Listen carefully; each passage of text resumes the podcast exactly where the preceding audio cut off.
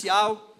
Nosso culto vai ser um pouco diferente. Nós vamos bater um papo com o pastor Jonas e com o Alisson sobre família, o papel dos pais, o papel dos filhos. A gente já abriu uma caixa de perguntas já nos nossos grupos e algumas perguntas já foram feitas, eu estou com elas aqui. E ao longo da nossa conversa eu vou fazendo essas perguntas aqui para eles, mas eu gostaria que, em primeiro lugar, vocês dessem uma fala inicial, por favor. É um prazer poder receber vocês aqui. Estamos muito alegres com isso. Deu para mim a palavra, como assim? Do nada. Bom, prazer estar com vocês aqui. É, eu sou da casa há bastante tempo, óbvio.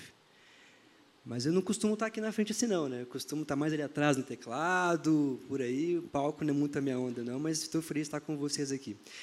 É, antes de começar, eu queria pedir para minha esposa Vivian ficar de pé, por favor. A menina mais gata. A nora mais linda.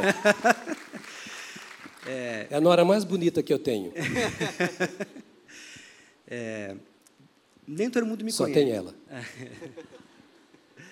nem todo mundo me conhece. Eu queria começar um pouco me apresentando. Né? Então, eu sou, tenho a honra de ser filho do PJ. É, não quase ra... nem parece, né, gente? Nem não... parece. A gente quase nem sente igual, né? Tem hora que eu me pego numa posição tão igual que até eu fico assustado. É, eu tenho 38 anos, é, Sou de Belém do Pará, já mudei diversas vezes na vida. Hoje eu moro em Deatuba com a minha esposa. Nós temos três filhos lindos: o Davi, de sete anos, Bernardo e Gustavo têm cinco anos, são gêmeos, são frutos de muita oração esses dois, deram muito trabalho na barriga. Para quem estava aqui na igreja vai lembrar, né? Uma gravidez bem complicada e que Deus é, interviu de forma maravilhosa. São milagres nas nossas vidas, né? É, sou cristão crente, graças a Deus, desde berço. É, tive uma educação maravilhosa dos meus pais, como vocês podem imaginar, mas, e acho que é um ponto importante, nossa família, acreditem, é normal. Eu lembro que uma vez a gente estava em casa, tinha pouco tempo de São Paulo, e aí o Gui, Gui Yucker, é, um amigão meu de muito tempo, lembro de pouquíssimos meses assim, chegou na minha casa um dia e falei, cara, vi seu pai de short. É igual, gente, é igual. os mesmos problemas, talvez não os mesmos, mas a gente tem dificuldade de família igual. Não tem mágica. Tem como é que a gente resolve, como é que a gente conversa, né? Então começa assim, ó, é, parece que a família do pastor é um ET, porque eu estou aqui, porque eu sou cristão, tua esposa é cristã, a família inteira é cristã, mas não é. A gente passa pelos mesmos problemas, várias dificuldades. Eu tive minha fase de adolescente, fui difícil. Ele pode falar mais que isso, mas eu sei que eu era um, uma pessoa difícil. É, mas é, nós somos normais, pode confiar. Pais queridos, é muito bom estar com vocês aqui, viu? Ah, gostoso estar. Eu estou até me sentindo um pouquinho mais jovem. A mulher fez o vestir uma camisa diferente. Não, você não vai com esse negócio lá, não, e tal. Tirou minha camisa, pôs outra. Eu nem sei como é que eu estou aqui, assim, tô, né? Estranho assim para mim esse negócio.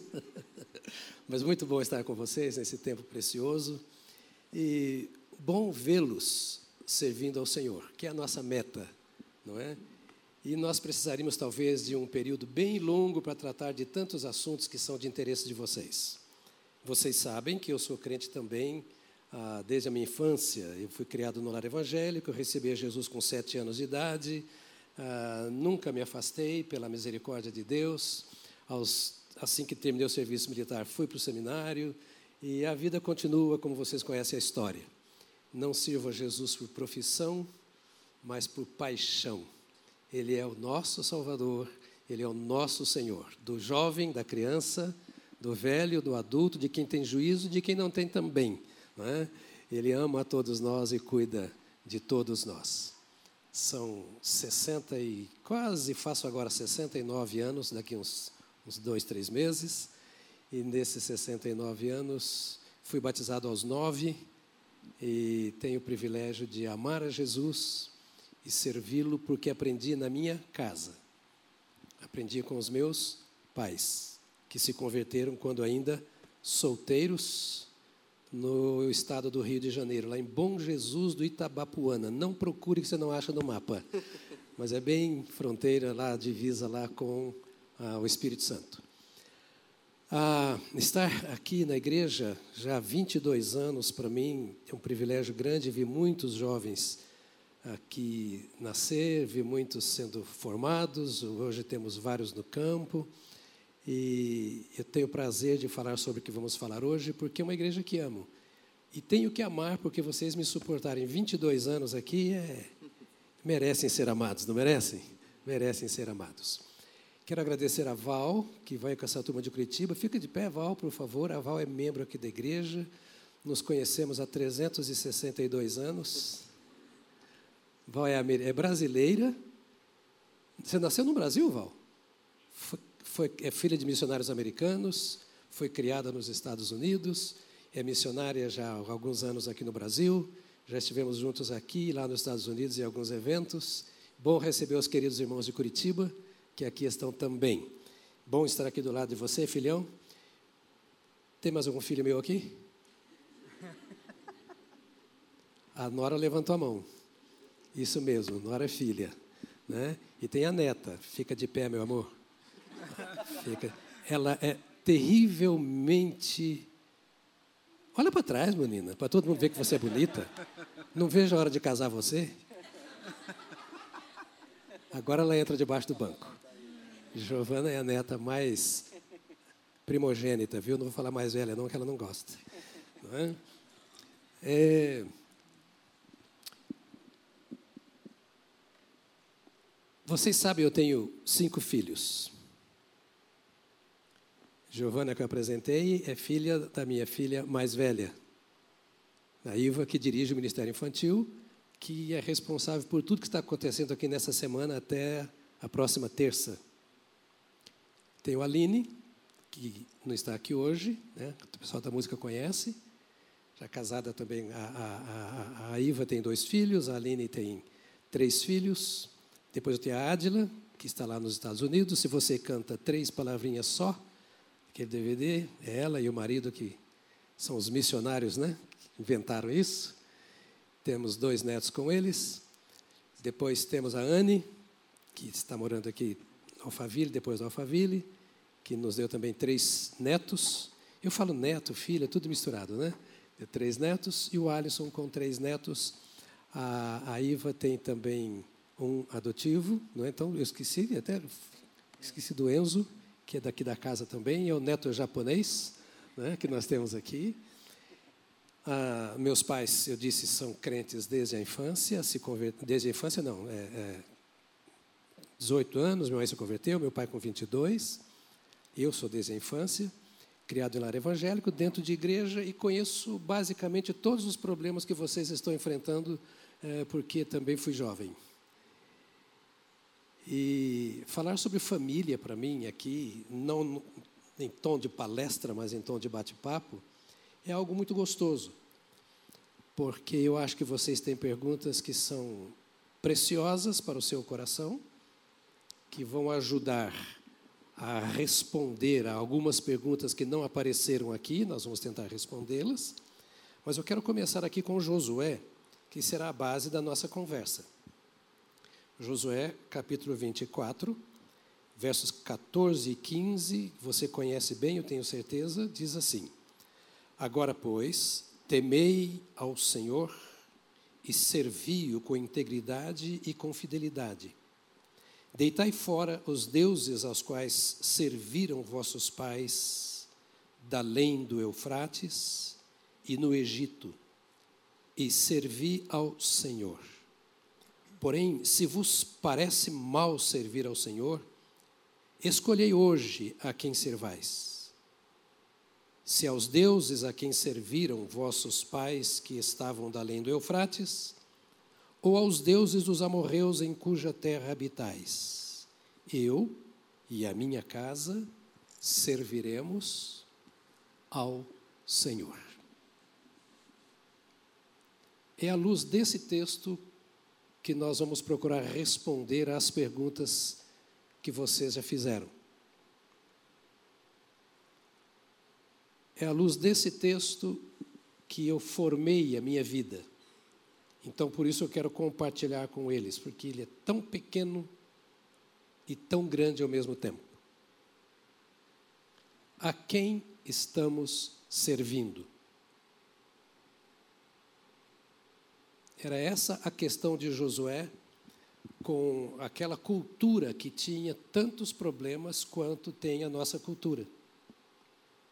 Aquelas famílias que tinham tantos problemas quanto tem todas as famílias da terra.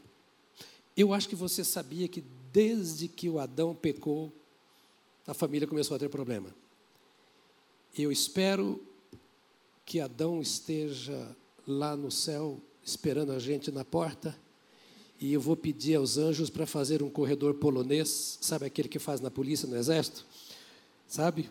Gente de um lado, gente do outro, assim, e pôr Adão e a Eva no meio do caminho e a gente dá umas batidinhas bem com força no coquinho dele, porque desde que eles pecaram, todas as famílias, inclusive a família do Adão, tem dificuldades e tem problemas. Só estou dizendo isso para que você tenha no seu coração uma tranquilidade. Se você tem problema em casa, você é normal. Se você enfrenta dificuldades na vida, nos relacionamentos familiares, você é normal. Porque o mundo é um mundo de dificuldades. E o fato de você ter vindo para Jesus Cristo não quer dizer que você já tenha as suas dificuldades resolvidas. Mas significa que Jesus te chamou, te colocou na caminhada com Ele, para, na medida em que você se aprofunda na caminhada com Ele, dele você vai aprendendo, com Ele você vai aprendendo a resolver as demandas da vida. Como mesmo assim você continua pecador por natureza, todos os dias e às vezes por mais de uma vez no dia, você terá que reconciliar-se com Deus, consigo mesmo, com seus semelhantes, inclusive com seus pais. A vida do crente é uma vida de reconciliação contínua. É isso que o Josué está dizendo a um povo que era o povo de Deus. Escolhei. Escolhei.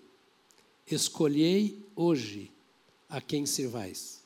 Quando vem o problema, você diz assim: escolho agora a quem eu vou me submeter, a quem eu vou servir. Este verbo Escolher deveria estar no presente contínuo, escolhendo a cada momento uma escolha para as nossas decisões. Bom, no andamento da resposta da pergunta, vai, das perguntas vai ficar o seguinte: onde está o Senhor nessa questão? Vou escolher o namorado, a namorada. É, um detalhe: o homem escolhe a namorada, e a mulher escolhe o namorado. Então você vai escolher aquele com quem você vai se casar. O homem com a mulher, a mulher com o homem. Escolhei hoje a quem se vais. Mas por que você disse isso? Porque nós escolhemos no Senhor. E o Senhor fez o homem para a mulher e a mulher para o homem. Então você já pensando na vida de família, você olha em casa o pai e você olha em casa a mãe para você saber qual é o comportamento, deve ser o comportamento bíblico do pai e qual deve ser, de acordo com a Bíblia, o comportamento da mãe. E aí você vai avaliar se é esse tipo de comportamento que você quer ter pelo resto da sua vida. Se você é homem, como o homem se comporta. Se você é mulher, como a mulher se comporta. E se você tem dúvida com relação ao gênero, vamos conversar e orar. Já de começo, para que nós possamos ter uma trilha segura então, naqueles dias já havia todos os problemas que existem hoje, e Josué falou assim: Eu sugiro a vocês que vocês façam uma escolha certa. Qual é a escolha certa? A que a mídia ensina, a que o meio estudantil secular ensina ou ao que, o que a Bíblia ensina. Bem-aventurado o varão que não anda segundo o conselho dos dos o que é ímpio.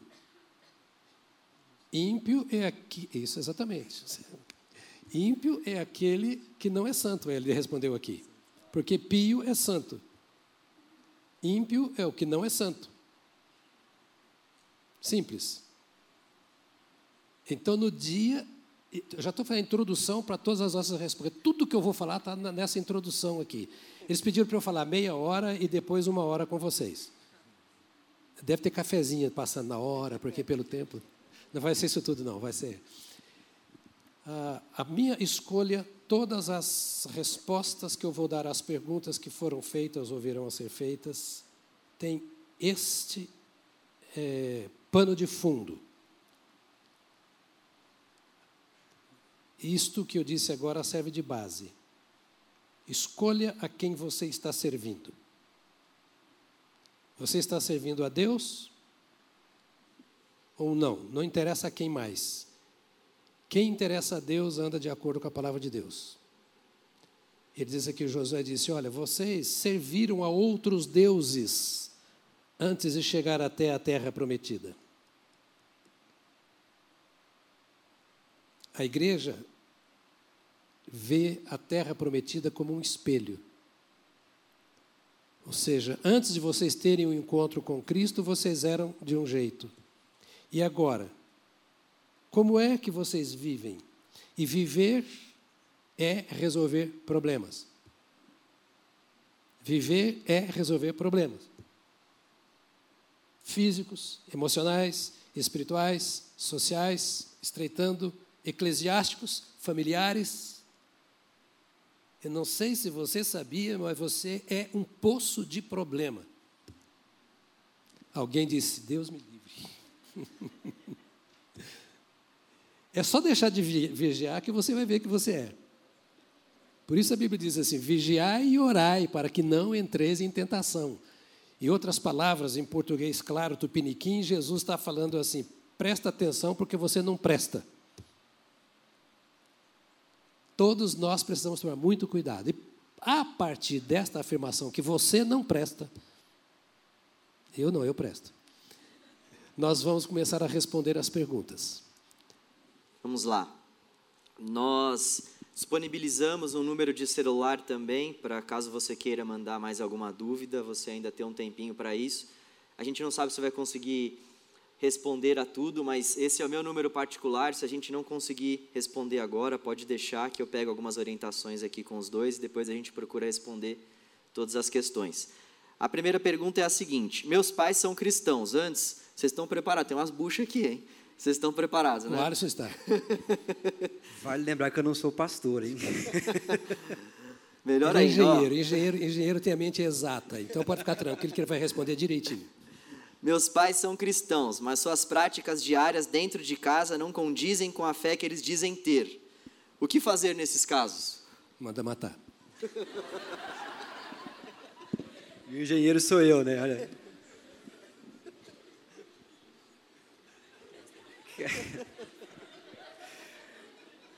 Ah, ele se diz cristão. É, cara. Bom, eu, eu vou falar da minha casa.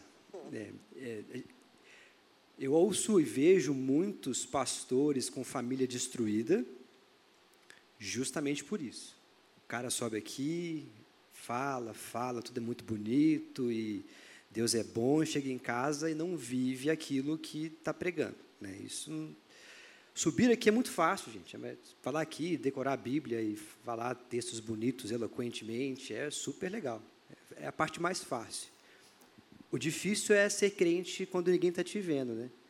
Ser crente em acampamento é muito bom, é facílimo levantar a mão lá, mas e no trabalho, né? É aí que é difícil. E em casa, de todos os lugares, é o provavelmente é o único lugar que você não consegue mentir o tempo todo.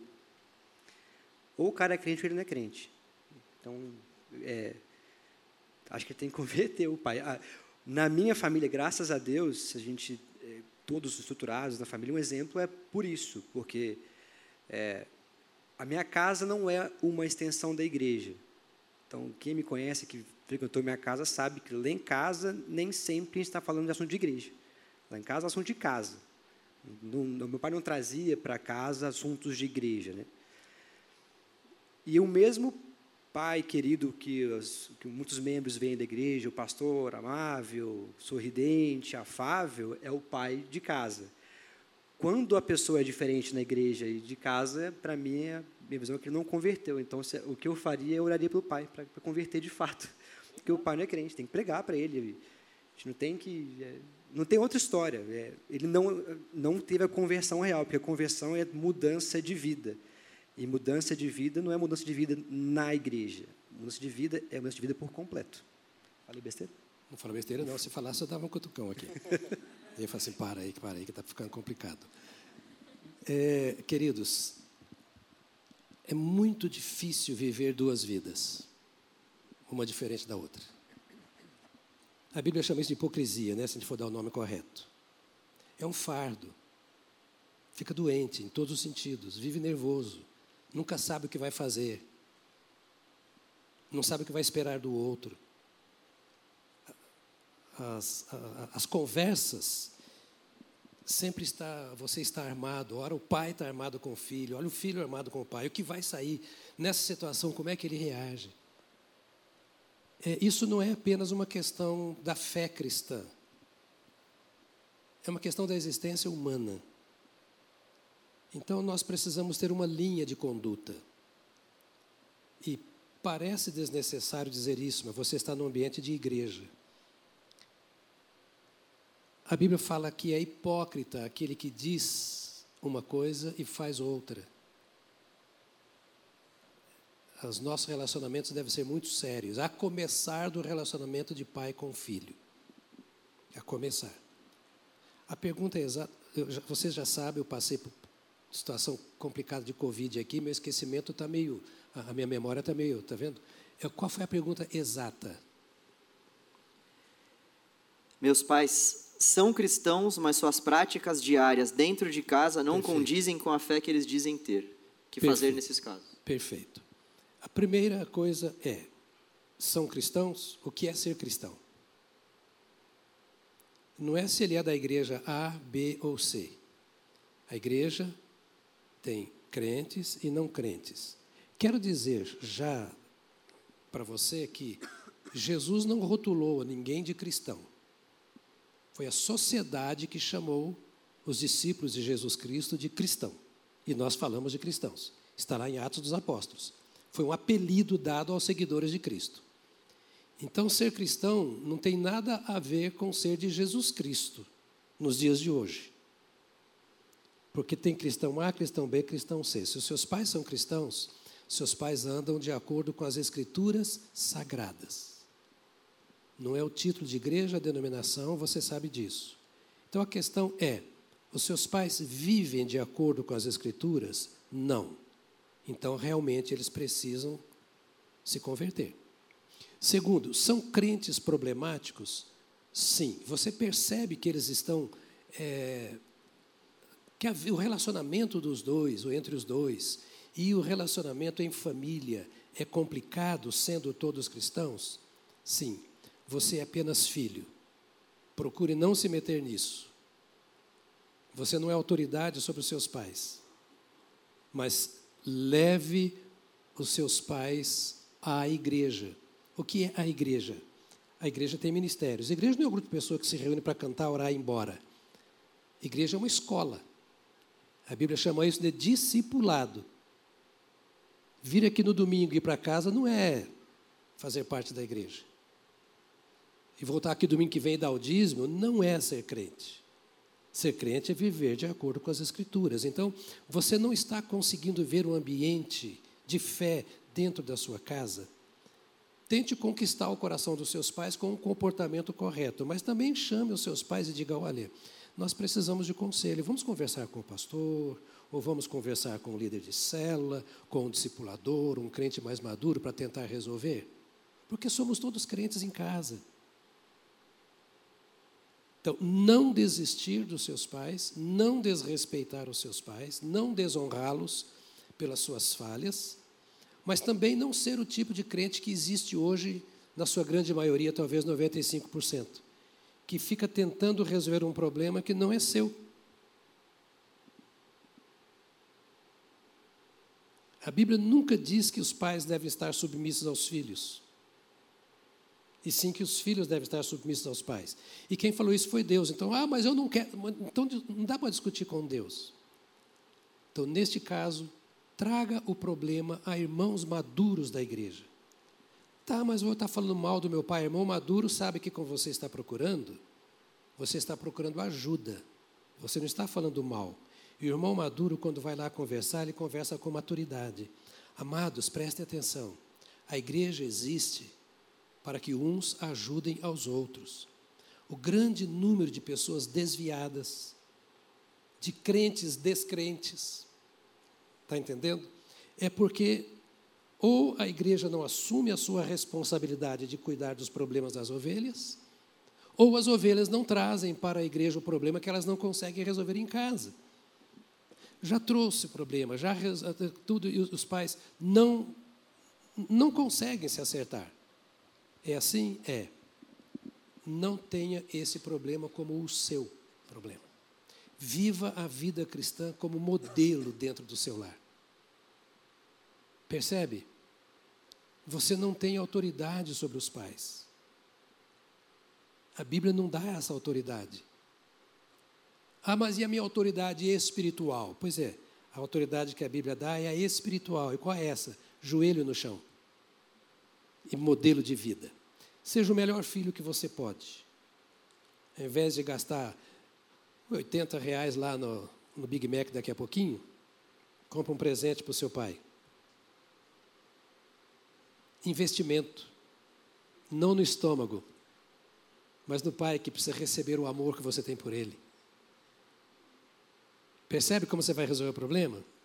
Ao invés de você trabalhar a semana inteira, estuda a semana inteira, chega o sábado, tem que ir lá para o salão, arrumar o cabelo, arrumar o carro seu aí que está com problema, e ver a namorada e tal. Quando é domingo, vem para a igreja de manhã e passa aqui a manhã inteira, vai para o discipulado à tarde, vai não sei para onde, à noite, a segunda-feira está no trabalho. Ao invés de fazer isso, fica o sábado à tarde em casa, lava o carro do seu pai, Sete horas vem para o culto, tá? Só para.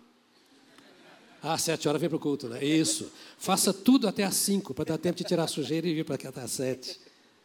Filhinha, nós temos quatro cultos na igreja domingo. Fica de manhã em casa, faz o almoço para a mãe. Ah, mas eu também trabalho, e ela?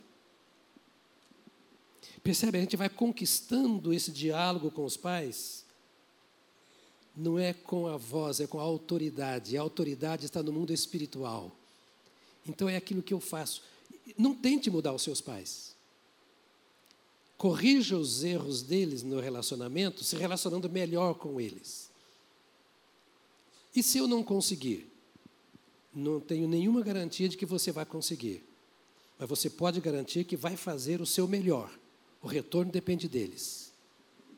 Abençoe, ore, sorria para eles, abrace, Saia de casa de manhã, se eles estiverem acordados, dá um, sabe aquele pai durão fechado, lasca um beijo na cara dele, entendeu? Ah, dá um abraço na sua mãe, volta com uma flor no final do dia, em vez de reclamar que a sua roupa está amarrotada, entendeu?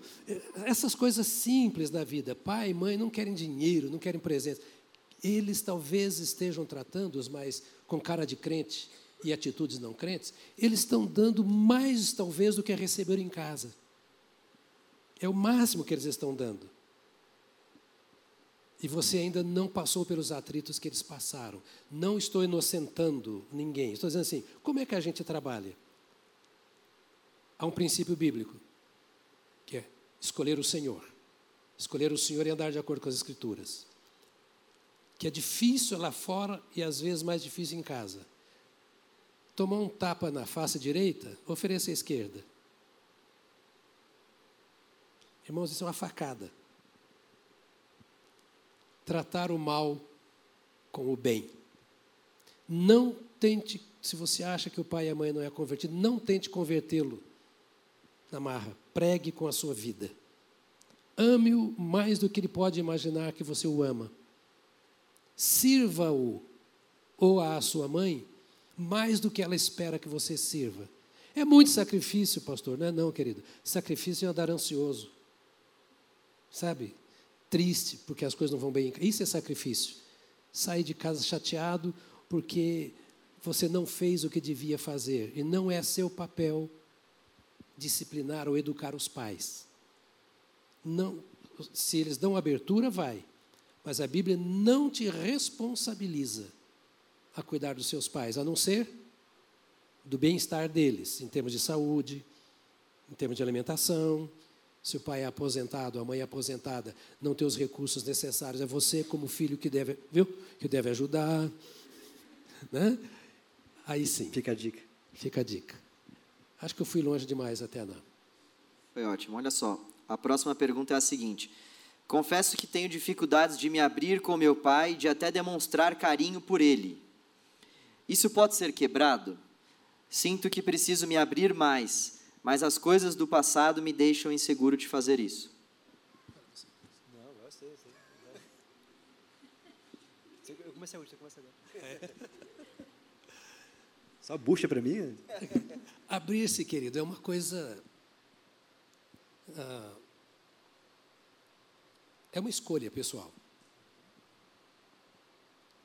Você não deve fazer as coisas de acordo com o seu sentimento. Nós não somos dirigidos pelo nosso sentimento. Nossa decisão precisa ser o que é certo, o que é errado. Em tudo na vida.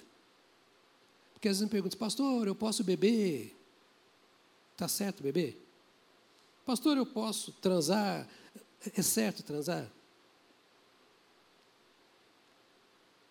A Bíblia diz assim: a Cristo o Senhor é que estás servindo. Então não pergunta para a sociedade, não. Pergunta para a Bíblia. Porque você vai responder diante da sua consciência cristã, porque você é crente, e diante de Deus, à luz das Escrituras.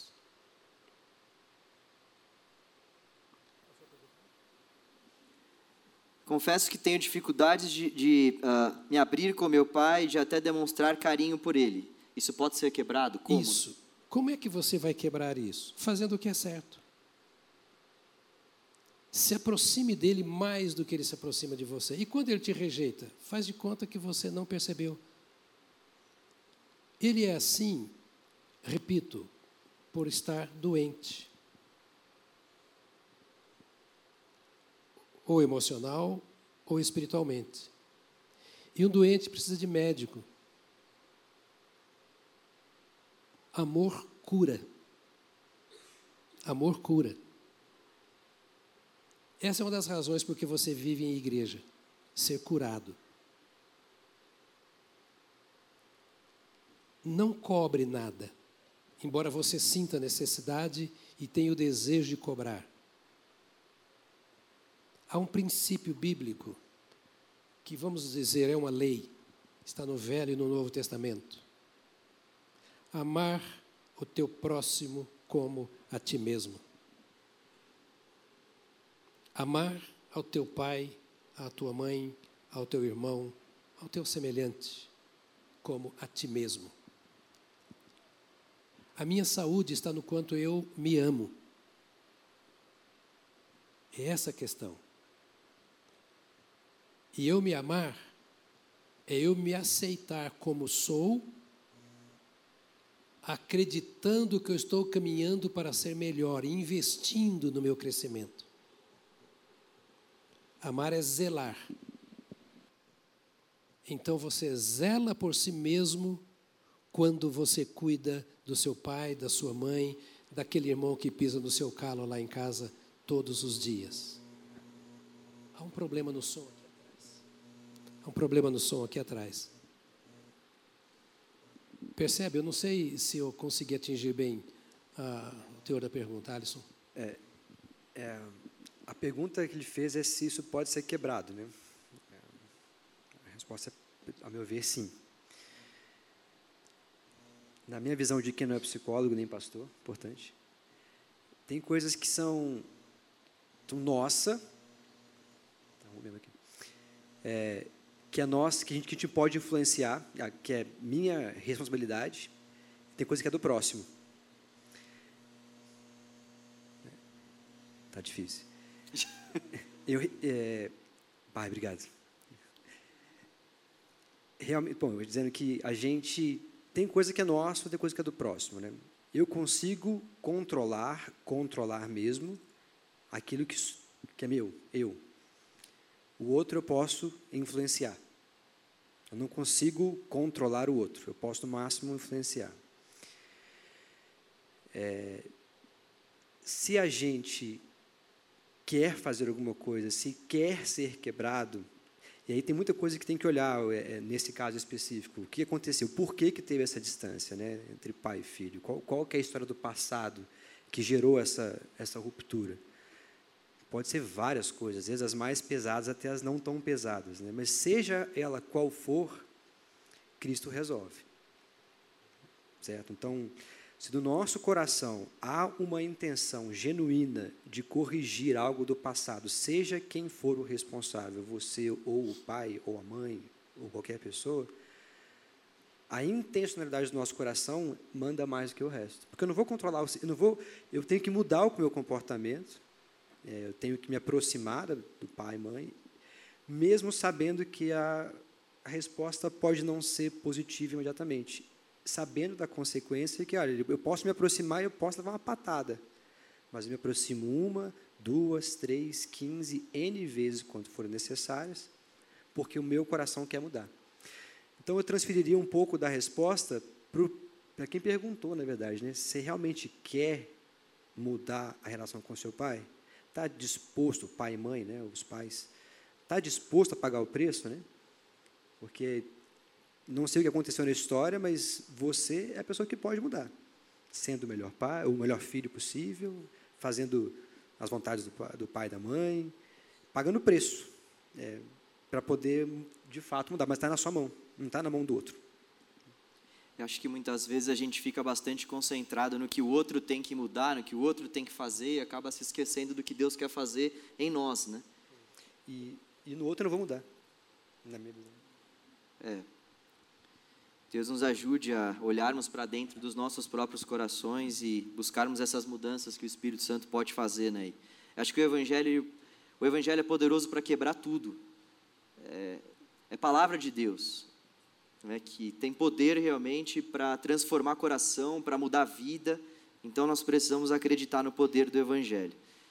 Tem uma pergunta aqui bastante importante que fizeram agora, mandaram pelo WhatsApp. Como precisa ser o comportamento dos pais com o filho gay? Todos temos que admitir, sejam os pais, sejam os filhos, que é uma situação tanto crítica, anormal no contexto da família. Ela não está acostumada com isso. Não é o normal na sociedade. Então haverá conflitos? Haverá. Ponto 1. Um, devemos nos relacionar com as pessoas do mesmo jeito que Deus se relaciona amar a pessoa do jeito que ela é.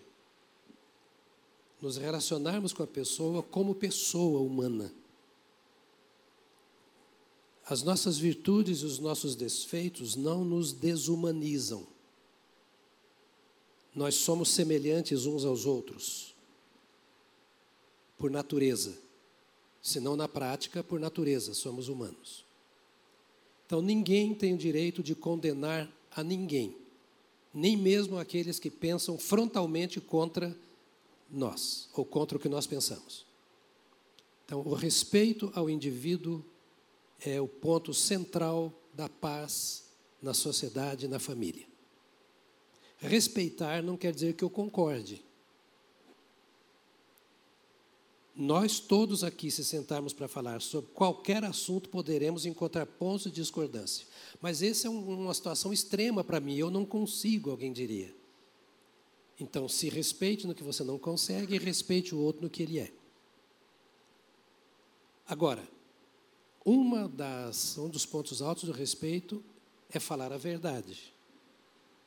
E todos nós devemos estar prontos a falar o que pensamos e também a ouvir o que o outro pensa. E pronto.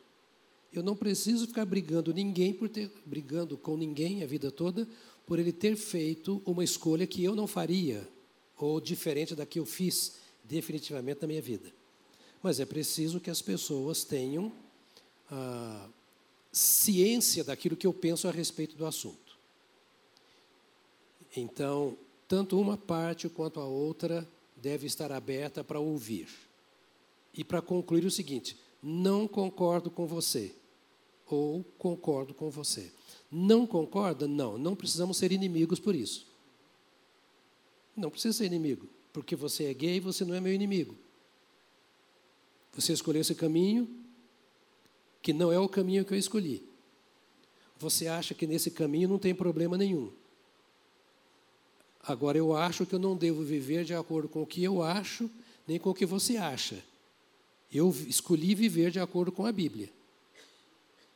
Mas eu não posso esquecer que Jesus se assentava com republicanos e. Não é republicanos, né? Com publicanos e pecadores. Tá certo? Então, imaginemos que eu tivesse na minha casa um filho ou uma filha que fosse homossexual. Colocaria para fora? Não, jamais. Jamais. Eu não tenho acesso ao coração dos meus filhos. O meu Deus tem. Eu os amaria ou procuraria amá-los do jeito que Deus os ama. Deus os ama do jeito que eles são. E eu não sou juiz da pessoa. Pode me achar estranho quando eu penso isso, porque eu prego contra o homossexualismo, porque a Bíblia é contra. Mas eu prego contra para advertir qual é a vontade de Deus, e não para julgar o pecador. Eu prego contra porque a Bíblia é contra. Isso eu falo aqui, lá. Você sabe que eu tenho um relacionamento com os militares de todas as forças e, e, e forças auxiliares. E quando eu falo sobre, eu falo abertamente. Eu não tenho problema nenhum quanto a isso. Agora, o que eu imagino é o que a Bíblia diz. Então receba, conviva bem e continue dando bom testemunho. Não o condene, engraxe o sapato dele. Sabe? Dê presente, ore por ele ou por ela. Convida para vir à igreja. Aqui é lugar dele também, é lugar dela também. É lugar do rico, do pobre, do que concorda comigo, do que não concorda. A igreja é uma casa para que todas as pessoas venham. As festas dos crentes tem que ser festa de crente para começar mesmo, para dar um bom testemunho, e leva para as festas dos crentes. E deixa ser como é, e deixa o Espírito Santo fazer a obra, porque é algo para o que nós não temos solução, só Deus tem. Deus é amor. Pastor, e depois da morte? Você já sabe depois da morte. Mas eu não sou o Senhor da, da vida após a morte. Eu só tenho domínio na vida aqui enquanto eu estou aqui. Então vamos fazer aquilo que podemos. Mostrar o erro e amar o errado. Jesus fez assim. Agora, com relação à igreja como instituição, aí muda, porque a igreja como instituição, ela não pode aceitar um membro nessa condição. Por quê? Porque é Bíblia, a igreja é Bíblia. Eu, lá em casa, eu tenho uma casa dividida. Seriamente dividida. Eu sou o único cruzeirense da família. Todos os outros, coitados, são atleticanos. Campeões. Multicampeões. Viu como é que começa? Imagina se eu vou discutir futebol com meu filho agora. Que não é espiritual, que não é moral. No final. O ano tá ruim, pai, para discutir futebol. Não, agora para o Cruzeiro não dá nem para discutir, mas em todo caso depois a gente revê isso aí. Então, o que, o que ocorre? Vai ser uma conversa mole, de acusação, de é você, porque a bandeira do meu é assim, eu vou dizer, mas a minha é da cor do céu, outra pessoa. Não adianta discutir com uma pessoa que já escolheu o caminho. Uma vez clara a verdade à luz das Escrituras, e se temos entre nós aqui hoje alguém que vive nessa prática, eu quero dizer, respeitamos você como indivíduo. Mas a Bíblia condena essa prática, por isso nós a condenamos, porque é nosso livro texto e palavra de fé as Sagradas Escrituras. Dentro de casa, devemos respeitar a cada um. Eu acho que a pior coisa que pode acontecer é uma rejeição. Porque a sociedade toda já, o mundo como um todo já vai, já vai ser difícil de diversas formas assim, né? E dentro da própria casa ficar muito pior, a pessoa se sente ainda mais desamparada, um, ambi um ambiente que deveria não con né, concordar, não concordar o tema aqui, é, falo de amor de pai para filho, né? Eu acho que isso gera uma ruptura enorme dentro de casa quando o pai ou a mãe despreza por completo um filho por, por, por, por isso, ou por qualquer outro motivo, mas é, a decisão é do indivíduo, e, e, a Bíblia fala que cada um peça contas de si para Deus. Mas o pai ama o filho incondicionalmente. E amar ao filho não significa amar tudo o que o filho faz. O amor é ao filho. Eu, qualquer, qualquer filho, todo mundo já fez coisa errada ou coisa certa na vida e o pai não deixou de amar o filho por alguma coisa que o filho fez. Ou por uma escolha que o filho faz, ou por uma, uma, uma mais o filho porque o filho é assim ou é assado. É, amor do pai para o filho é incondicional. Então, acho que a pior coisa que o pai pode fazer é distanciar. Né? Não só o pai, a família como um todo. Né? É, eu sei de gente que tem que, que eu tenho na, na, na, família da Vivian, por exemplo, tem um, um, um, caso parecido e a coisa que a gente fez na hora foi acolher. Enquanto todo mundo mandava pedra, mandava pedra, mandava pedra, mundo, não a família, muitas pessoas mandavam pedra. Não, vem cá, traz para perto. Porque é demonstrando amor que eu demonstro a Cristo. Tem uma frase que é, é pregue sempre, quando necessário, as palavras. Né? Então, nós, somos, nós vivemos Bíblia. Né? A gente tem que viver Cristo. E viver Cristo, quando, quando tinha, tem uma, uma mulher adulta, Cristo não mandou, Jesus não mandou apedrejar a mulher. Né? Então, é, quem somos nós para ficar apertando essa ferida? Eu, eu posso falar do pecado, mas eu tenho que amar o pecador. Eu tenho que amar as pessoas. Cristo atrai para perto, Cristo não repele. E a gente tem que fazer o que Jesus faria. Então, a, a pior coisa, como um pai, eu tenho crianças novas, pequenas, ainda em formação, como pai, a pior coisa que seria é, seria distanciar do filho. Eu traria-os ainda para mais perto. É, Deixa-me, é, nem sei se vamos conseguir responder todas as perguntas, não sei até que hora temos, mas é, é bom deixar, porque esse é um assunto tão do momento. Né? É, busque sempre fazer analogias pelas Escrituras. Por exemplo, você já leu na Bíblia que Satanás de dia e de noite nos acusa diante de Deus? Já leu? Está na Bíblia. Dia e noite. Agora pense em você. Tudo aquilo que você expressa, seja por palavras, por gestos, atitudes, o diabo vê. O que está na mente, não. O diabo não tem poder, ele tem poder para tentar colocar na sua mente alguma coisa, mas saber o que você está pensando só se você expressar de alguma forma. Que só Deus e você sabe o que você está pensando. Deus não deu essa autoridade a demônio nenhum. Ele pode sugerir pensamentos, e até pelo seu piscar e pelos seus gestos, ele pode discernir, porque ele é um pouquinho mais experiente do que eu e você. Então ele já sabe bem como é que vive o ser humano. Mas o diabo nos acusa, a mim e a você, incessantemente diante de Deus. Já pensou se Deus deixasse de nos amar por causa dos nossos pecados, dos nossos erros? De nos acolher por causa dos nossos erros? Agora, como nós que somos pecadores, e dignos da mesma condenação que todos os pecadores, só escapamos porque entregamos a vida a Cristo. E este é o segredo. Sem Cristo não há salvação. Pode ser gente boa, não precisa ter pecado grave nenhum. A questão é virar as costas para Jesus, é não servir àquele que deu a vida por nós. No momento em que eu vim para Jesus, sou salvo. Se eu não vim, eu não sou salvo. É o que diz a Bíblia, é o que nós cremos e pregamos como cristãos. Então, se o diabo nos acusa de dia e de noite diante de Deus que tudo vê e tudo sabe, como ele não vai acusar as pessoas?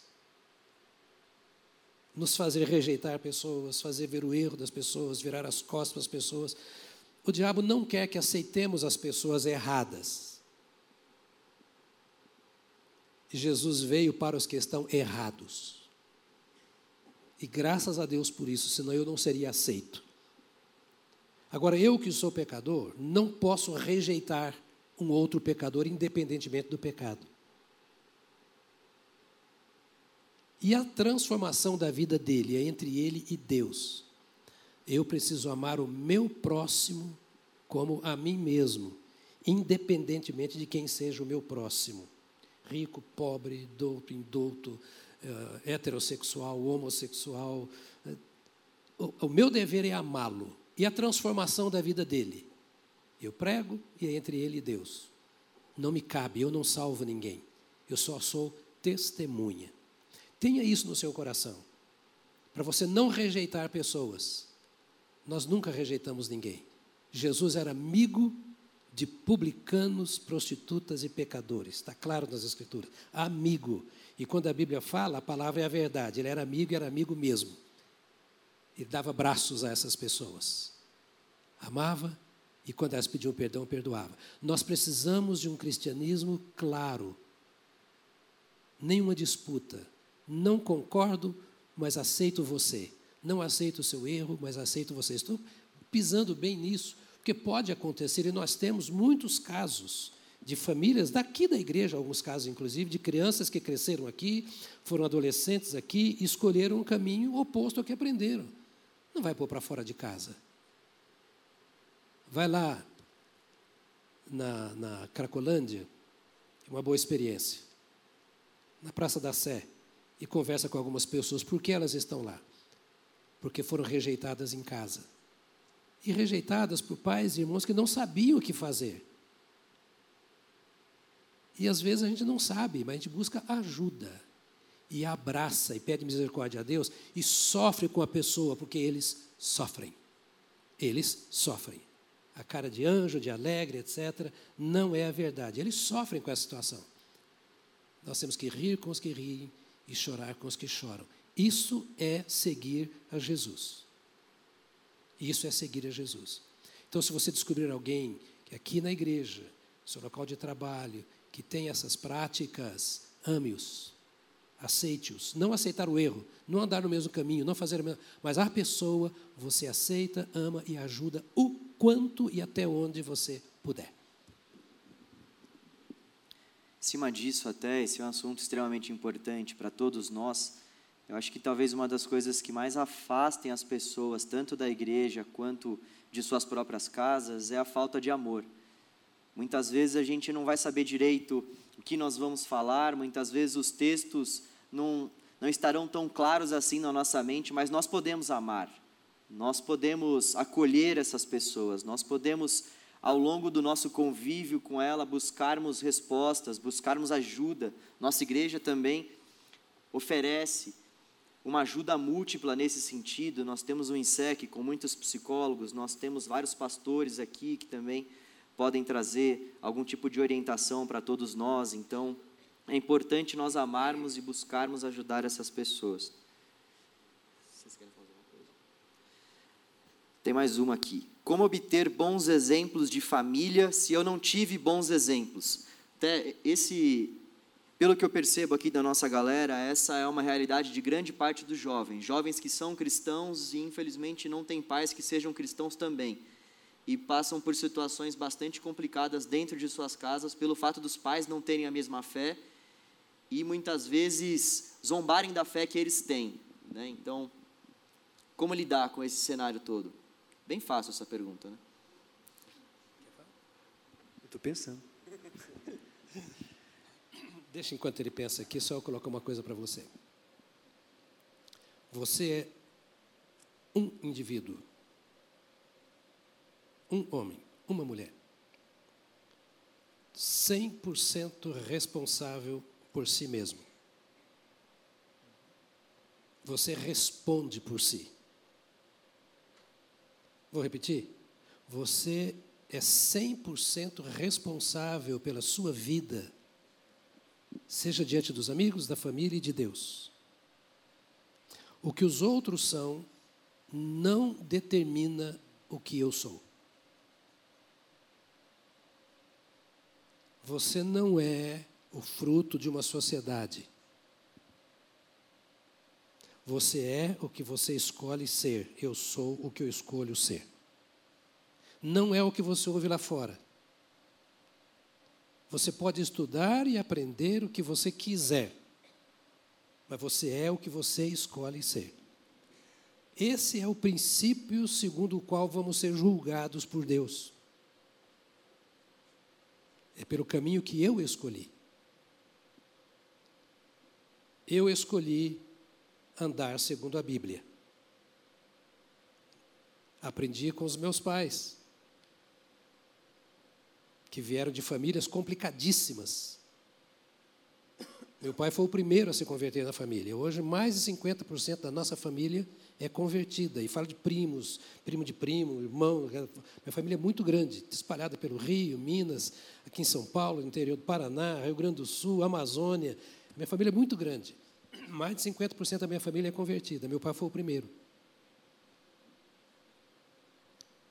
Porque ele, que era de uma casa de macumba, uma complicada, bebedeira, etc., escolheu um dia entre duas possibilidades: suicidar-se ou aceitar a Jesus. Ele fez a escolha inteligente. E isso o tornou contra toda a família, que agora, na sua maioria, já é crente e serve a Jesus. Eu sou responsável por mim. As escolhas que eu faço vão afetar meu pai, minha mãe, meus irmãos, meus colegas de trabalho e etc. Moços, prestem atenção, moças. Não discutam com a sociedade. Sim, parece que eu estou na contramão da história, mas eu quero que você entenda o princípio que eu quero pegar. Discuta consigo mesmo. Quem sou eu? Você não é fruto da cultura.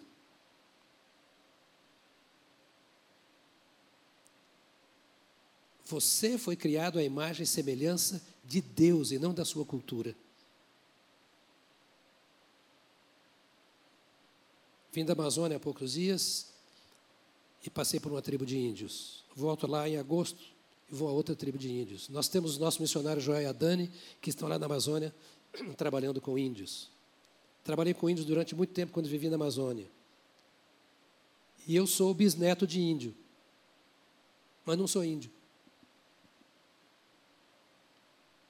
Eu escolhi uma cultura diferente. Escolha a cultura do reino.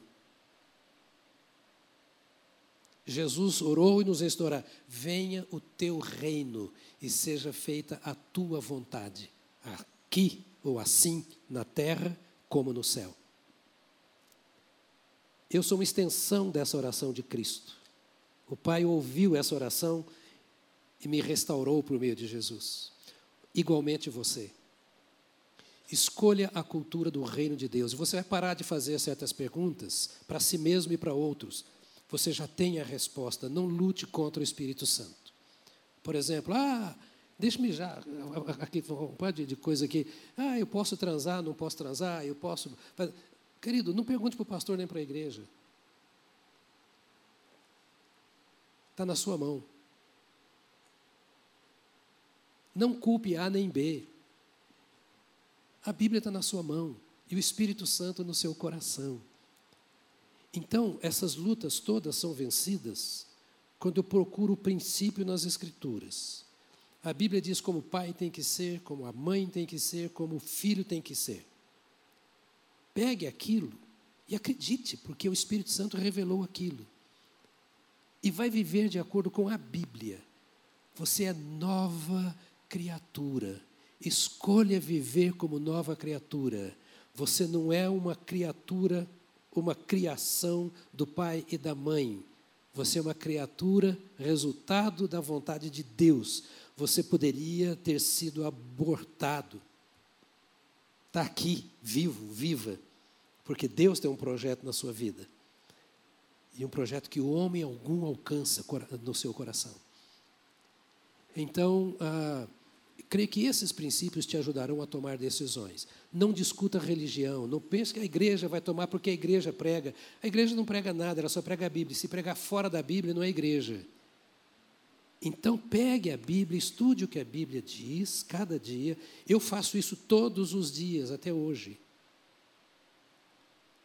São sessenta e tantos anos lendo a Bíblia e erro para dedéu. Erro muito. E vai ser assim até o dia que eu fechar os olhos para nunca mais abrir. Não se condene pelos seus erros, mas não seja escravo deles também. Entende, filho? É mais ou menos assim: você não é anjo, você não é anja, mas você é de Deus. O Espírito Santo habita em seu coração. E Deus te salvou porque te ama. Ele não te deu independência dele. Você nunca será um adulto diante de Deus. Sempre terá que ter o conselho dele. Sempre como criança terá que segurar. Eu me lembro eu da minha infância indo para a igreja de mão dada com a minha mãe e meu pai. Eu sempre andaram assim. Por isso que eu sou agarradinho, eu sou sempre agarrado, sempre com a minha turminha de casa. Porque meu pai, minha, quando era com meu pai, ele estava de mão dada comigo, com a minha mãe de mão dada comigo. Meus irmãos não, sempre chutavam meu traseiro, mas eu, os outros, os pai e mãe, né? Então, o que acontece? É, já falei demais de novo. É que eu fico com vontade de falar tanta coisa para vocês. Diga lá, filhão. Nós estamos até às 11 hoje? Por aí. 15 para as 11. É. Ó, essa é a terceira vez que eu venho aqui em 25, 22 anos, então. A pergunta, se não me engano, foi bem ligado à referência. É, se não tem casa, é importante a gente ter referência para tudo na vida, né? Seja uma, a gente tem aquele cara, a, aquele Steve Jobs da vida que a quer ser, ou então aquele empreendedor. Né? As referências são super importantes porque é onde a gente mira para poder crescer. E quando você fala de fé, você não tem em casa, porque os pais ainda não são cristãos, ou, ou são cristãos, mas não Maomé, né? É importante buscar em outro lugar. E eu acho que o lugar para buscar a referência é aqui, na igreja. Né? Ou na igreja que você congrega com as pessoas que são de fato temente a Deus. É, é importante não estar sozinho, é ter gente perto, andar junto, porque se não tem em casa, eu fui muito abençoado de ter, graças a Deus. Até a comissão depois. Até estava pensando assim, de pensar um, um, exemplo onde eu não tive em casa de referência assim. Eu falei, cara, não é possível, tem que ter um, tem que ter um, não é possível, mas não tem, graças a Deus. Até de empreendedorismo, de coragem, é, de adversidades na vida, tudo eu, eu, tive em casa, graças a Deus. Mas quem não tem, tem Ele. Está aqui. Eu divido. Tranquilo. É, e outras pessoas da igreja também têm. Mas é importante não estar sozinho, sabe? Porque a ausência de referência, você fica. Se você não sabe muito bem para onde navegar, se de fato está perdido, quem está perdido vai para qualquer lado, né? e não é assim que funciona. Então, além da, da própria Bíblia, óbvio, como referência maior, mas você precisa de pessoas perto de você. Escolha uma pessoa de confiança da igreja, que pode te orientar tanto na, em Bíblia, ou então uma, uma pessoa de sua confiança. Assim.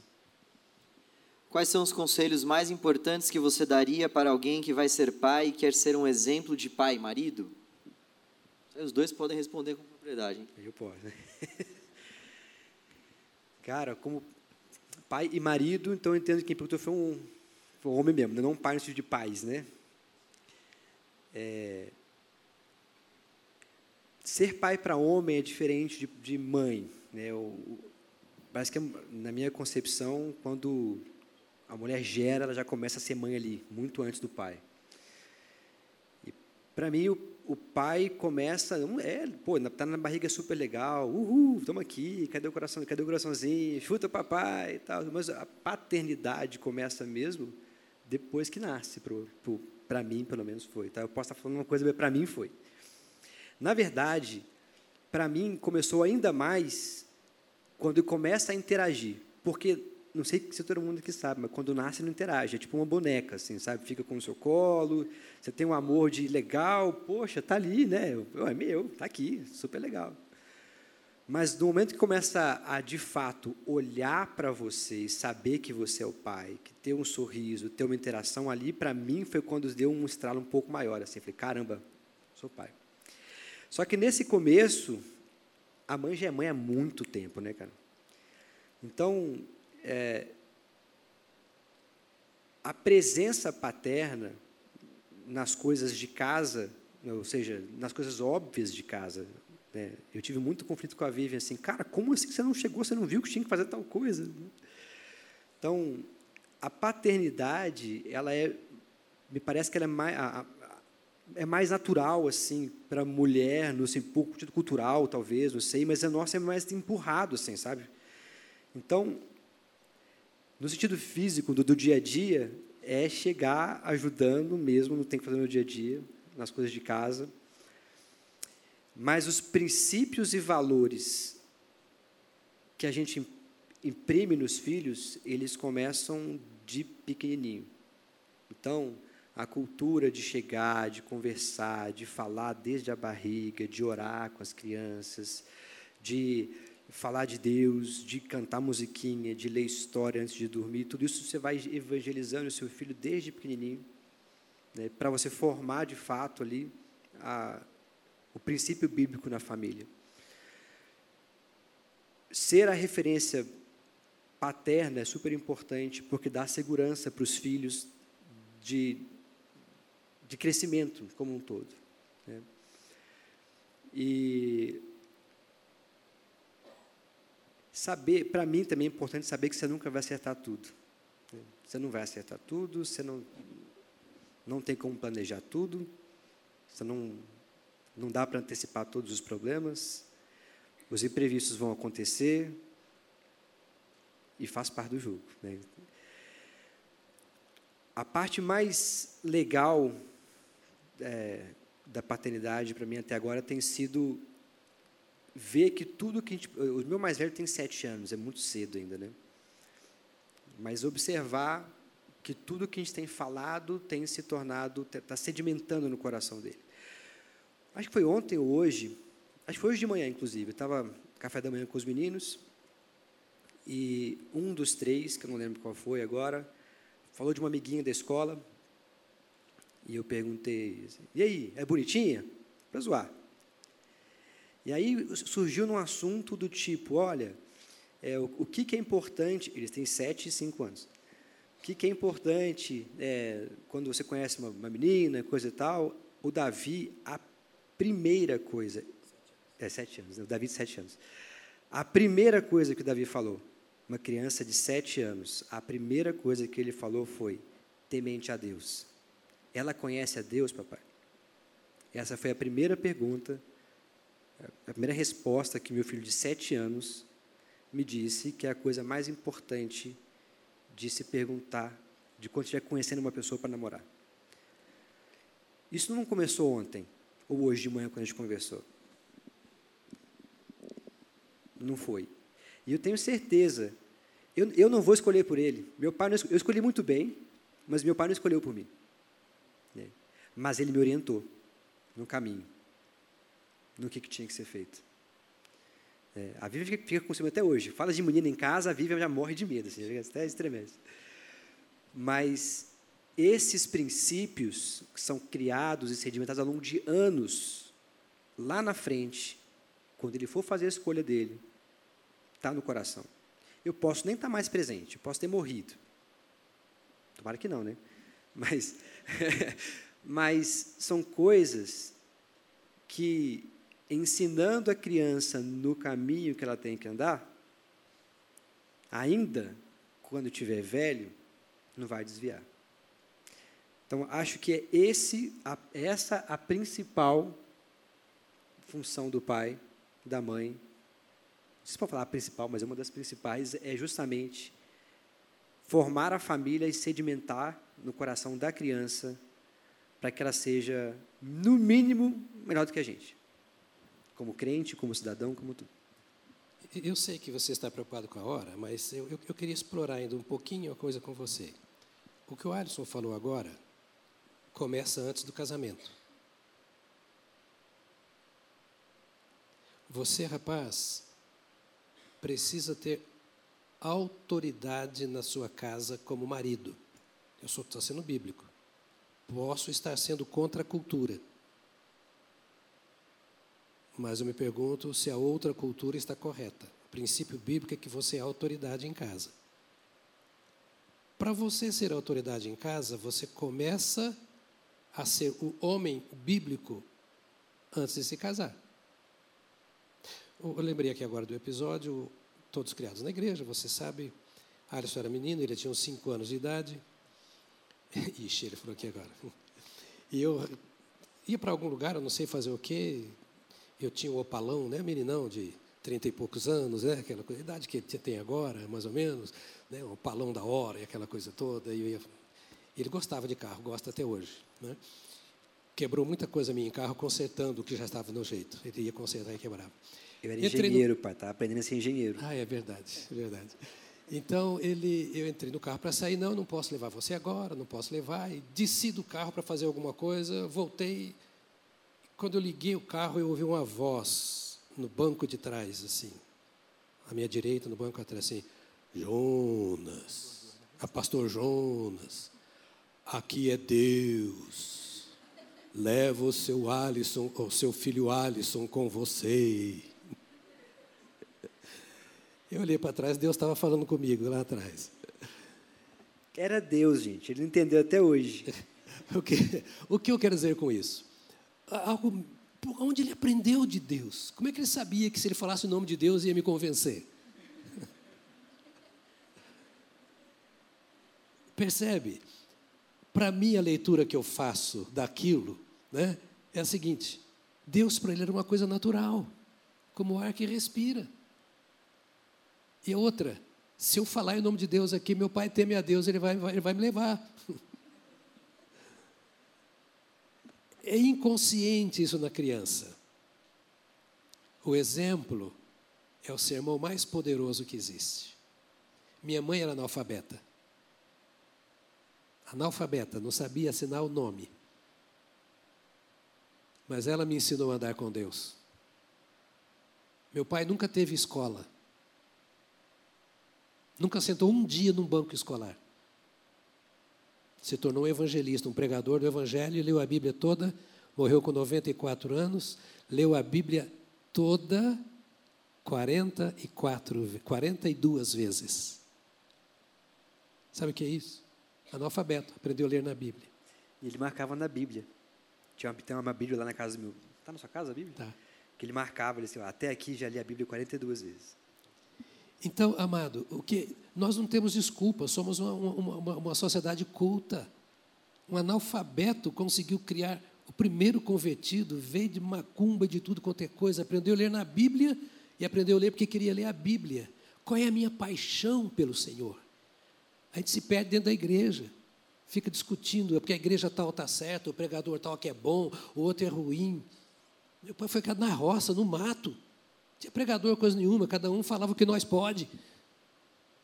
Entendeu? E entrou no coração.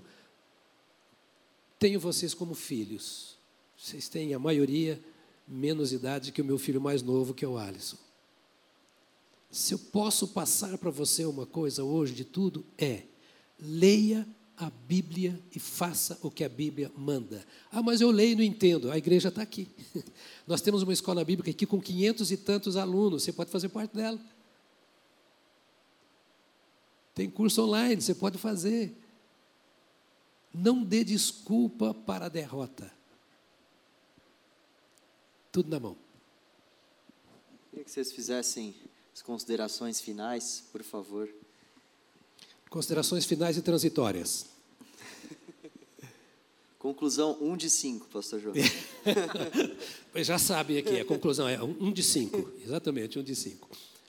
Primeiro, não dê folga a si mesmo enquanto você não chegar àquilo que você pode chegar. Seja na sua caminhada com Deus, em primeiro lugar, e nas outras coisas. Isso significa entre no caminho de crescimento, não pare onde você está. Segundo, nem um exemplo maior do que o da Bíblia. Não importa se é pai, mãe, faça o que a Bíblia diz. Parênteses. Você não é responsável pelo casamento dos seus pais, nem pela família que seus pais estão formando. Você é filho. Não assuma uma carga que não é sua. Você não tem esse direito. Você pode ser conselheiro, etc. Mas pai e mãe é pai e mãe, eles formaram a família. E não os abandone pelos erros deles. E nem queira ser o sabichão. Seja apenas o conselheiro, aquele que está pronto a qualquer momento. Falei o segundo ou o terceiro? tá certo? Você é apenas filho. Aprenda com os exemplos bons e ruins. Siga os bons. A Bíblia te ensina o que é melhor. Não se condene pelos seus erros mas busque acertar. Procure irmãos da igreja, gente madura, não fique falando pelos cantinhos, chorando a míngua. Você tem gente madura. nossos pastores todos, nós somos aqui, não lembro quantos, mas acho que uns 13 ou 14 pastores na sede. Né? Estamos aqui para atender, para ajudar. Procure ajuda. Tá? E, ouça, seja feliz. Não dirija para frente olhando para o retrovisor. Olhe para frente. O que passou, passou. Está pesando no seu coração? Peça perdão a Deus. Ele é grande em perdoar, diz a Bíblia. Isso significa não se acostume com o pecado, com o erro, mas também não seja dominado por aquilo que você fez. Não pense que você é o santo, a santa que nunca mais vai errar. Você depende de Deus e do conselho de irmãos. Esteja aberto a conselhos. Eu fui pastor exclusivamente de jovens por 15 anos. Sete anos fui só pastor dos jovens e depois outras áreas na igreja por mais oito anos e sem deixar os jovens. Trabalhei com jovens dos 15 aos 40 anos. Sempre. Eu sei o que é ser jovem crente. Prestei serviço militar, sei que é um crente dentro de um quartel. Estudei, sei o que é um crente num colégio. Sou profissional de ótica, trabalhei até, até, até ser ótico. Sei o que é ser um profissional crente em um lugar que você tem fábrica e tudo. Eu, eu sou exatamente igual a você. Fui pressionado pelos mesmos pecados e andei por caminhos semelhantes. Mas encontrei a graça salvadora em Jesus Cristo Senhor. E esse abrigo no amor de Deus, que no poder do Espírito Santo vai transformando a minha vida. Tenho os meus filhos todos no Evangelho. Só não foram batizados ainda os meus netos menorzinhos, todos já foram batizados. Todos na igreja. Genros e noras servindo ao Senhor. Eu fiz uma escolha que é a mesma escolha que você fez: servir a Jesus. E errei muitas vezes na caminhada, mas encontrei o caminho de volta nesse Cristo e reconciliei-me com o Senhor e voltei para o Senhor. Então não é ser o crente sem vergonha que vive errando e pedindo perdão a Deus por todas, pelas mesmas coisas todas as vezes. Mas vá servir ao Senhor com o seu coração e não abandone o Senhor por nada. E nem deixe os seus erros cometidos no passado pressionarem a sua vida espiritual. A Bíblia diz: se você confessou, dos teus pecados não me lembrarei jamais. Aprenda que eles não fazem bem e fuja e faça o que é bom. O resto, vem para o culto 10 horas da manhã que eu prego para você. Acho que isso é do contrário, né? Acho que eu devia ter falado primeiro e você para terminar, né? Não, você, você é bom de conclusão. Não, eu sou mais sucinto. É, bom, galera mais culto do canal, né? Então acho que mais mais filhos aqui. Vejo alguns pais também, claro. Mas a minha conclusão seria lembrar um versículo bastante conhecido, que é honra o teu pai e tua mãe até que você seja maior de idade, porque essa é a primeira sugestão da Bíblia, como promessa. É assim? Falou amém para isso não. Não? Errei? Não, né? Honra o teu pai e tua mãe porque esse é o primeiro mandamento como promessa. Certo? Não fala de idade, não fala de ser casado, não ser casado. É a qualquer momento honra o teu pai e tua mãe. Mesmo quando os pais estão errados, honra teu pai e tua mãe. Pai não erra. Quase não. Isso faz bem para a família. E não é sugestão minha, não é sugestão do meu pai, da igreja Batista do Povo. É mandamento.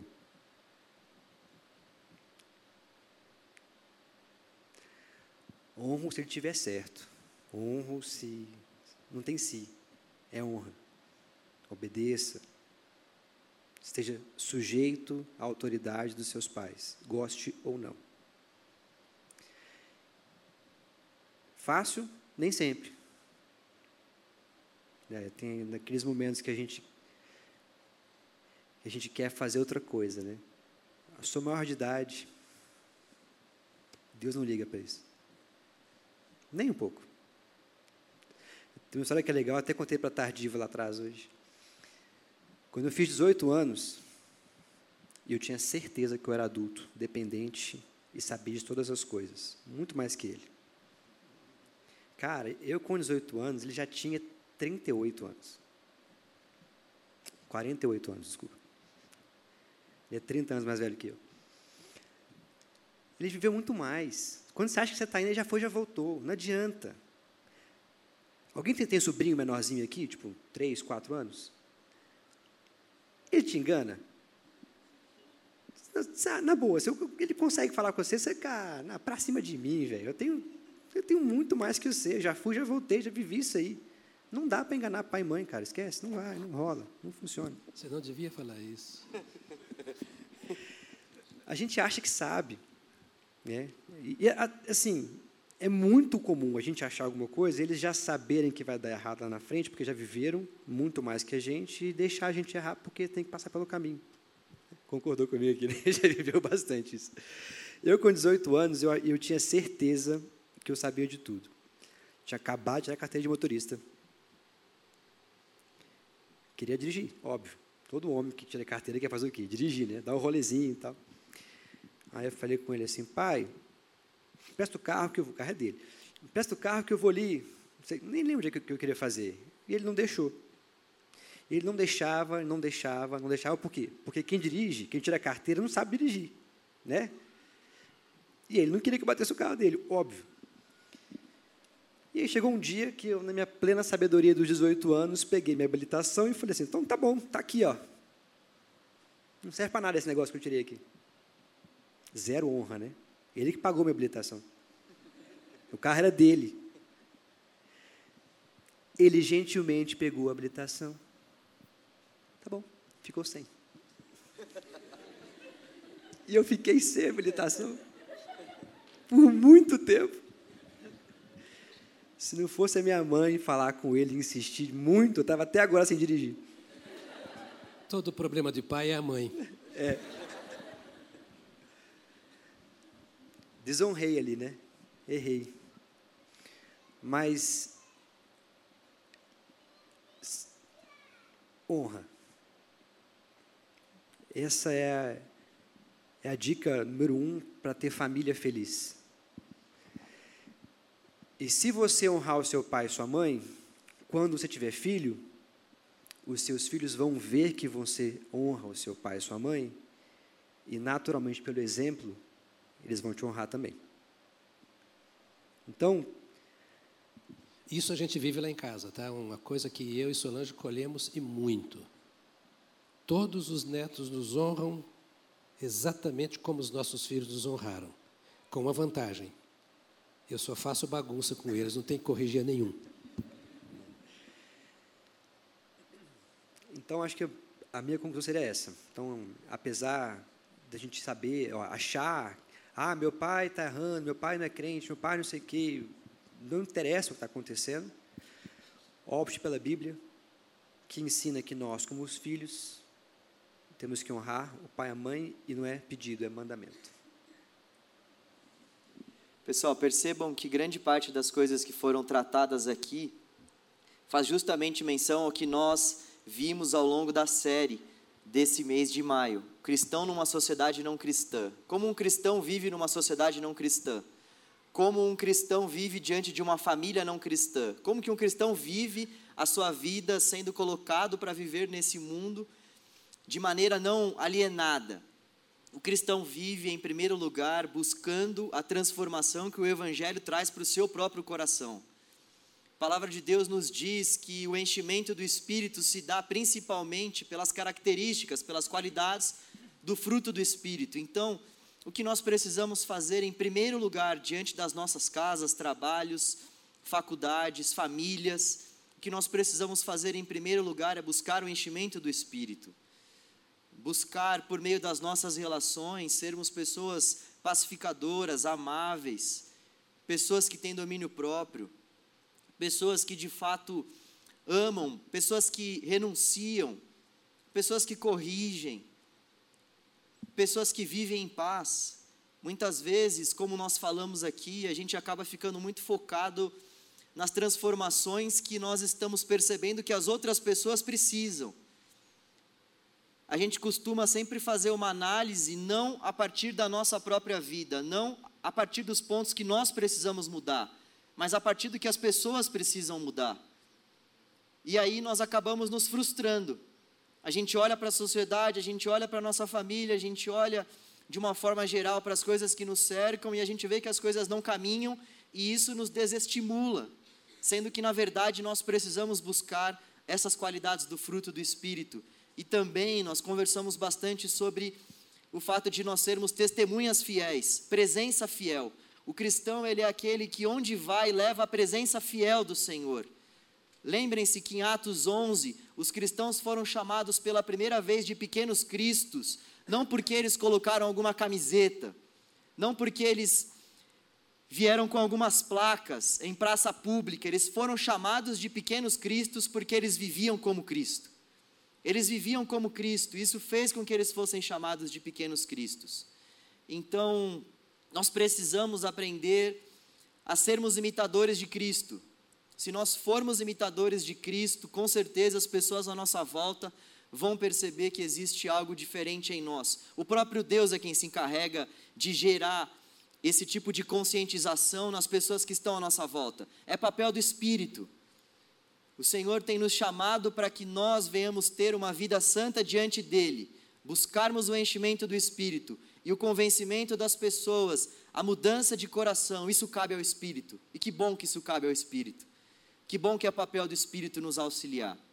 Gostaria que, por favor, o senhor fizesse uma oração por nós, pelas nossas famílias, e se vocês quiserem falar mais alguma coisa Não, também, eu, podem eu, ficar à vontade. Eu quero, rapidinho. Vocês nunca vêm, então fala. Não, eu vou falar a última coisa rapidinho, bem rapidinho mesmo. Claro, a gente está falando de honrar, e aí eu me senti um pouco incomodado com uma coisa, e eu queria te honrar.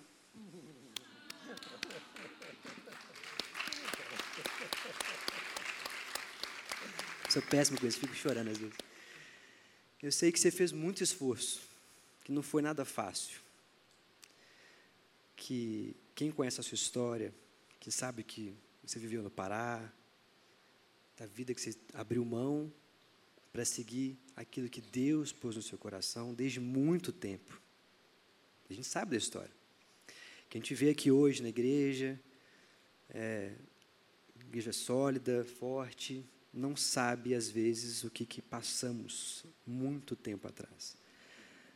A gente não sabe das dificuldades que foram aqui no início. E aquilo ali, naqueles principais anos aqui, no começo da igreja, que foram muito difíceis, depois eu conto quem quiser saber.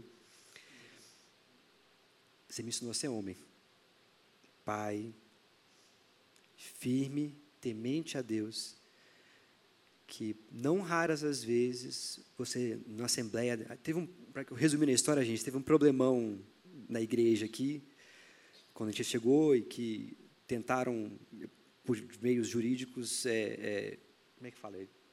Te expulsar da igreja, depois voltar e falava, subir aqui no púlpito, chamar meu pai de mentiroso. Então, uma assembleia, igreja cheia, eu aqui embaixo e alguém em cima falando que meu pai é mentiroso. Então, a gente queria, como eu tinha 15, eu tinha 16 anos, eu queria esganar o cara, né? Óbvio. Quem não, né?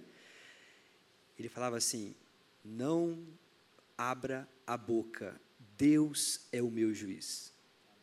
Deus é o meu juiz. Deus vai me defender, porque eu estou aqui porque Deus me colocou aqui. A história mostra que é verdade, né?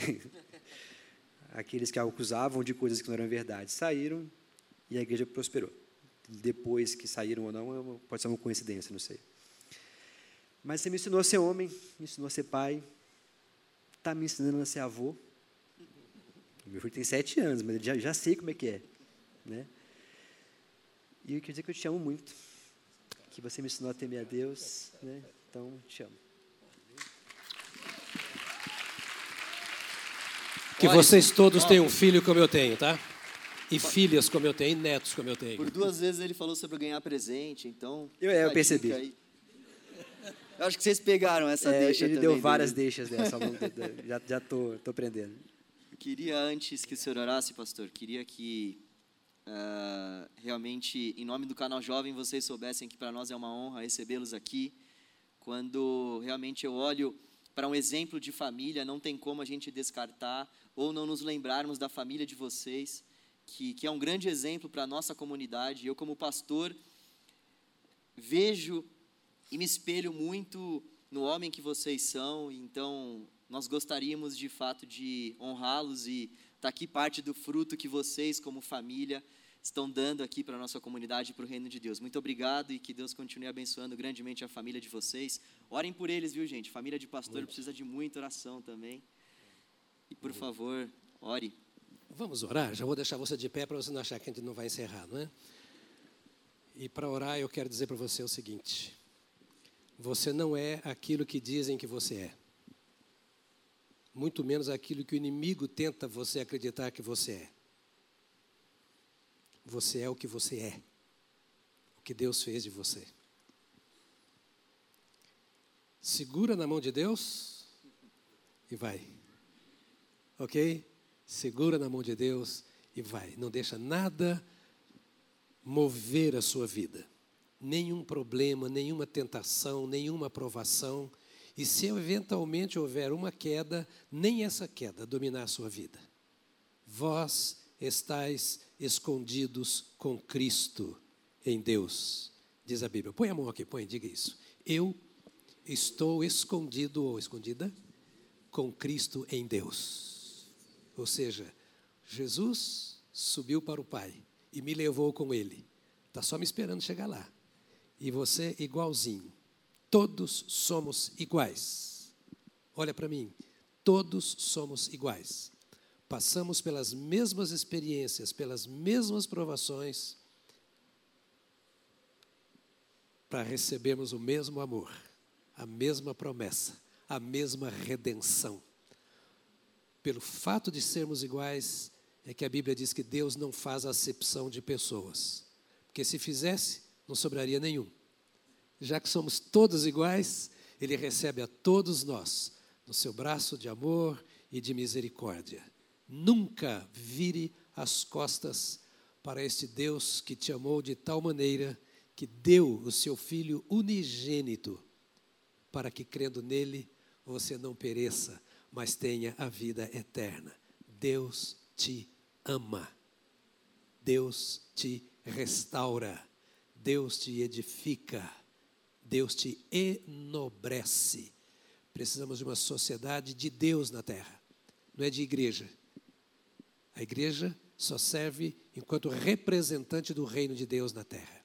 Então, seja um representante, uma representante do reino de Deus na terra. Estando na igreja, no trabalho, na universidade, no namoro, no casamento, educação de filhos, você é do Senhor Jesus. Amém, querido? Pai, o nosso coração se alegra em Ti. Somos tão felizes porque estás conosco e a tua palavra diz que estás conosco todos os dias, todos, sem exceção de um, todos os dias, até a consumação dos séculos. Obrigado por estes jovens que aqui estão. Obrigado por esses irmãos e irmãs que acompanham estes jovens. Obrigado pela vida do teu servo João, da sua querida esposa. Obrigado pelos jovens que o cercam e obrigado pela tua presença entre nós, pela nossa história, algumas que ainda estão sendo construídas e outras que já há tempo vêm caminhando com o Senhor e sob tua direção. Tua bênção esteja sobre estes jovens, renovando-os no seu espírito, na sua mente, separando-os para ti mesmo deste mundo perverso, danoso, moral, santificando-os em ti, para que estas moças e esses rapazes possam de fato te glorificar em toda a sua maneira de viver. Te dou graças, ó Deus, neste púlpito pela família que me deste. Esposa, filhos, genros, nora, netos, pela graça do Senhor sobre o nosso lar. Por nos teres ensinado a vencer. E sabemos que sempre será assim. Obrigado pela paz do Senhor entre nós Bendito seja o teu glorioso nome, em nome de Jesus. Amém. Amém. Amém. Nós já vamos encerrar.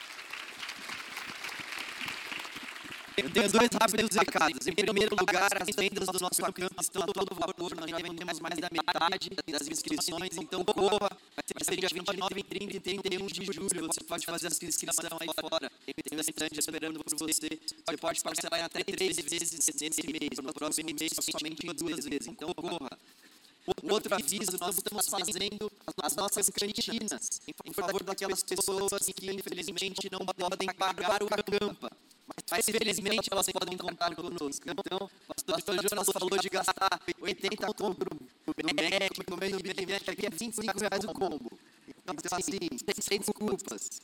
É um combo especial, o pessoal preparou com muito amor, com muito carinho. Eu queria te convidar para que você participasse dessa comunhão conosco e abençoasse as vidas das pessoas que estão querendo ir para a campa.